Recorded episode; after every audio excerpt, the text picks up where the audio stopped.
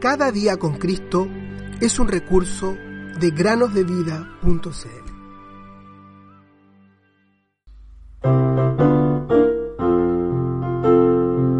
No temas, porque yo te redimí, te puse nombre, mío eres tú. Isaías 43, 1. Hola niños, muy buenos días, bienvenidos al podcast Cada día con Cristo en esta semana que comienza. Hoy tenemos la historia de una niña que se llama Julia, de 13 años, que vive en Australia y escribió lo siguiente acerca de cómo conoció al Señor. Cuando tenía 8 años, mi papá se fue de la casa. Él me dijo que iba a hacer un largo viaje de negocios, pero después de un mes, mi mamá me dijo que papá no iba a volver. Y así fue como comenzaron mis problemas. Comencé a pelear en la escuela con compañeros, con profesores, comencé a maldecir. Ni siquiera creía que existía un Dios. Todo esto me trajo grandes dificultades. Pero un día, mi mamá comenzó a actuar de forma diferente. Entonces, le pregunté por qué ya no nos gritaba y ella me dijo que ahora tenía a Jesús en su vida. Así que, en una oportunidad, ella me llevó a una reunión de evangelización. Lo primero que pensé es que todo eso era muy aburrido para mí. Pero tiempo después fui a un campamento bíblico con los alumnos de escuela dominical durante las vacaciones de verano.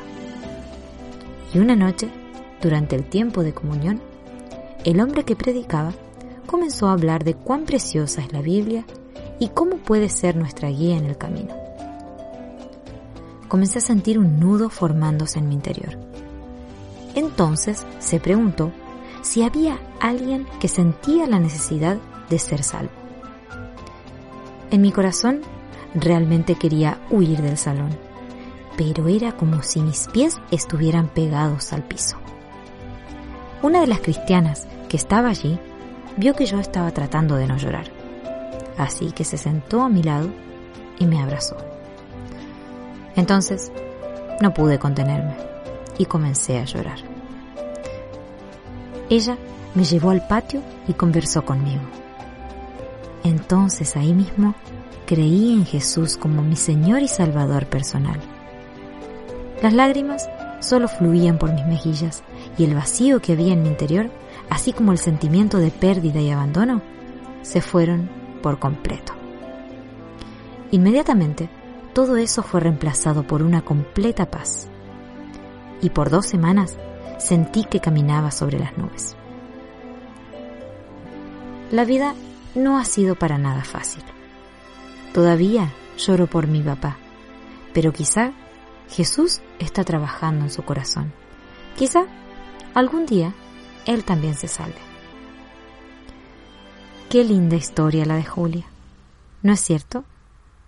Quizá hay niños o niñas que escuchan este podcast que tampoco tienen a su papá en casa, por diversos motivos. Sin embargo, el Salmo 68, versículo 5, nos dice que Dios es Padre de huérfanos.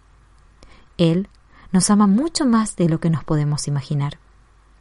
Él también nos dice, nunca te abandonaré, ni jamás te desampararé. Hebreos 13:5. El amor de Dios está siempre a tu alrededor y Él te cuidará todos los días de tu vida. Puedo confiar en el Señor, Él conmigo está. Puedo